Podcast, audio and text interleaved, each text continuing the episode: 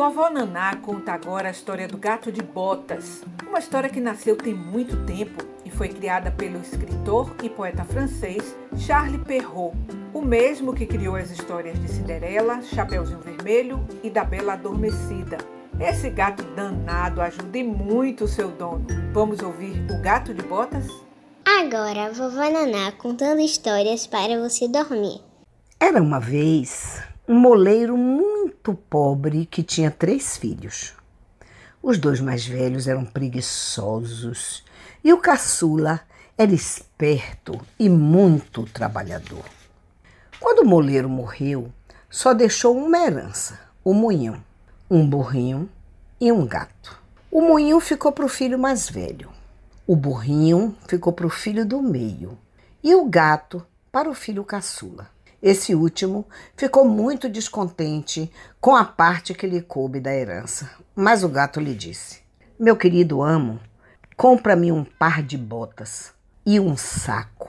Em breve te provarei que eu sou de mais utilidade do que o moinho e um asno.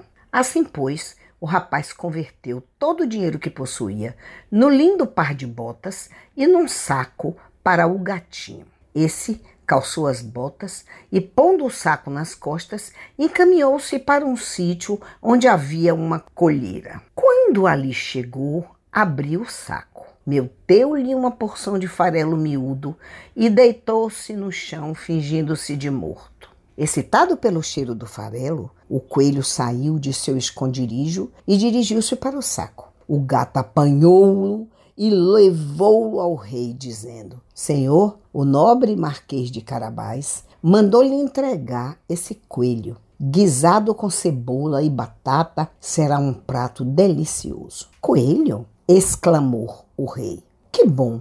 Gosto muito de coelho. Mas o meu cozinheiro não consegue apanhar nenhum. Diga ao teu amo que eu lhe mando os meus mais sinceros agradecimentos. No dia seguinte, o gato apanhou duas perdizes e levou-os ao rei, como presente do Marquês de Carabás. Durante um tempo, o gato continuou a levar ao palácio presentes e mais presentes, sempre como uma dádiva do Marquês. Um dia, o gato convidou seu amo para tomar um banho no rio. Ao chegarem ao local, o gato disse ao jovem: De hoje em diante, seu nome será Marquês de Carabás. Agora, por favor, tire sua roupa e entre na água. O rapaz não estava entendendo nada, mas como confiava no gato, atendeu seu pedido. O gato havia levado o rapaz no local onde devia passar a caravana real. E esperto gato, ao ver a carruagem se aproximando, começou a gritar: Socorro!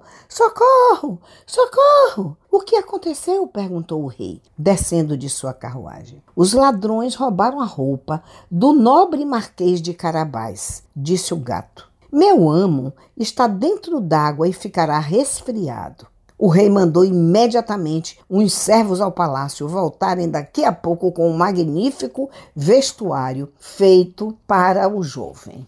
O dono do gato vestiu-se e ficou bonito. Parecia um príncipe. E assim que a princesa o viu, enamorou-se dele. O rei também ficou encantado e murmurou: Era exatamente assim nos meus tempos de moço. Será que a Nossa Majestade nos dará a honra de visitar o palácio do Marquês de Carabás?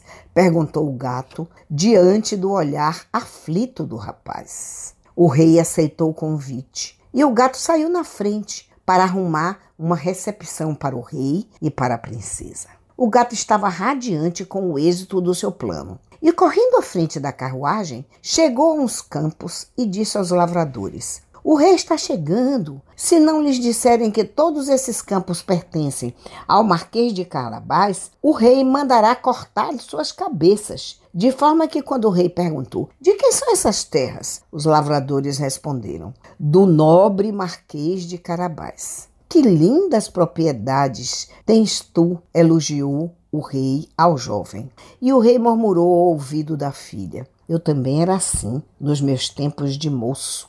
Mais adiante, o gato encontrou uns camponeses ceifando o trigo e lhes fez a mesma ameaça. Se não disserem que todo esse trigo pertence ao Marquês de Carabás, faço picadinho de vocês. Assim, quando a carruagem real chegou, o rei perguntou: Que maravilhosos campos de trigo! A quem pertence? Os lavradores responderam: Ao nobre Marquês de Carabás. O rei ficou muito entusiasmado e disse ao moço: Ô oh, Marquês, tem muitas propriedades importantes e interessantes. O gato continuava à frente, correndo na frente da carruagem, atravessando um espesso bosque. Chegou à porta então de um magnífico palácio, no qual vivia um ogro muito malvado, que era o verdadeiro dono dos campos semeados. O gatinho bateu a porta e disse ao ogro que o abriu: Meu querido ogro, tenho ouvido por aí umas histórias a seu respeito. Diz-me lá, é certo que tu podes transformar tudo no que queres? Certíssimo, respondeu o ogro. E transformou-se num leão. Isso não vale nada, disse o gatinho. Qualquer um pode inchar e aparecer maior do que realmente é. Toda arte está em se tornar menor. Poderia então, por exemplo, transformar-se num rato? É fácil, fácil, respondeu o ogro e transformou-se num rato. O gatinho deitou-lhe as unhas, comeu e desceu. Logo abriu a porta para a carruagem que estava chegando e disse: Bem-vindo seja, senhor, ao palácio do Marquês de Carabás. Olá, disse o rei. Que formoso palácio tu tens. Peço-te a fineza de ajudar a princesa a descer da carruagem. O rapaz timidamente ofereceu o braço à princesa e o rei murmurou-lhe ao ouvido: Eu também era assim tímido nos meus tempos de moço. Entretanto, o gatinho meteu-se na cozinha e mandou preparar um esplêndido almoço, pondo na mesa os melhores vinhos que havia na adega. E quando o rei, a princesa e o amo entraram na sala de jantar e se sentaram à mesa, tudo estava pronto. Depois do magnífico almoço, o rei voltou-se para o rapaz e disse: Jovem, és tão tímido como eu nos meus tempos de moço. Mas percebo que tu gostas muito da princesa, assim como ela gosta de ti. Por que não a pedes em casamento?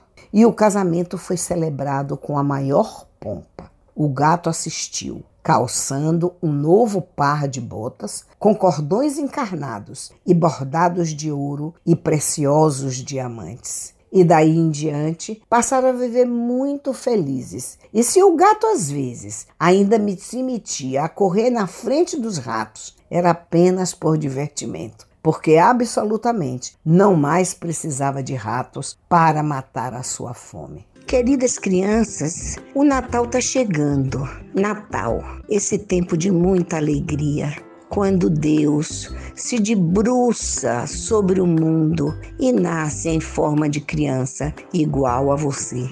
Eu desejo que o nascimento de Jesus traga paz, saúde e felicidade para todas as crianças do mundo e que o mundo se regenere, o mundo se recupere e que o mundo seja novamente um lugar muito lindo de se viver. Que todos os homens se amem e que a estrela do Natal brilhe durante todo o ano de 2021.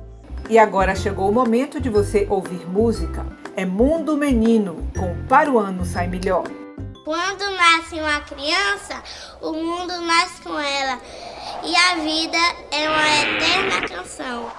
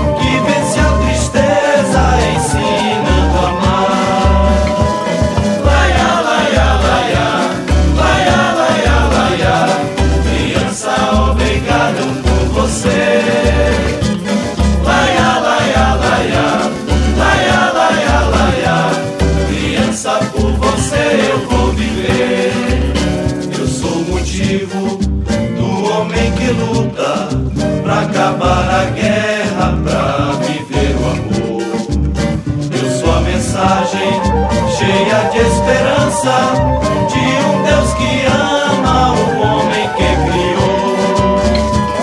Laia, laia, laia, laia, laia, laia, criança, obrigado por você. Laia, laia, laia, laia, laia, laia, criança, por você eu vou viver.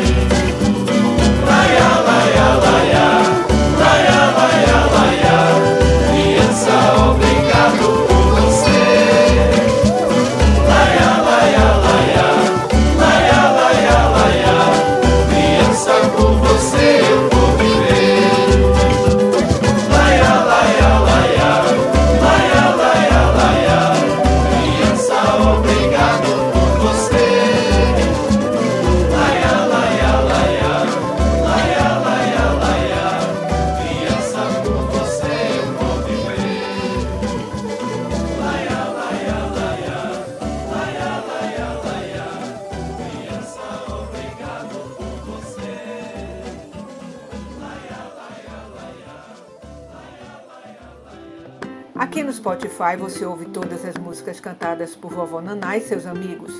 Mas você, papai e mamãe podem conhecer mais sobre Vovó Naná nos sites cirandandobrasil.com.br e nairzinha.com.br ou então no YouTube no canal Nairzinha.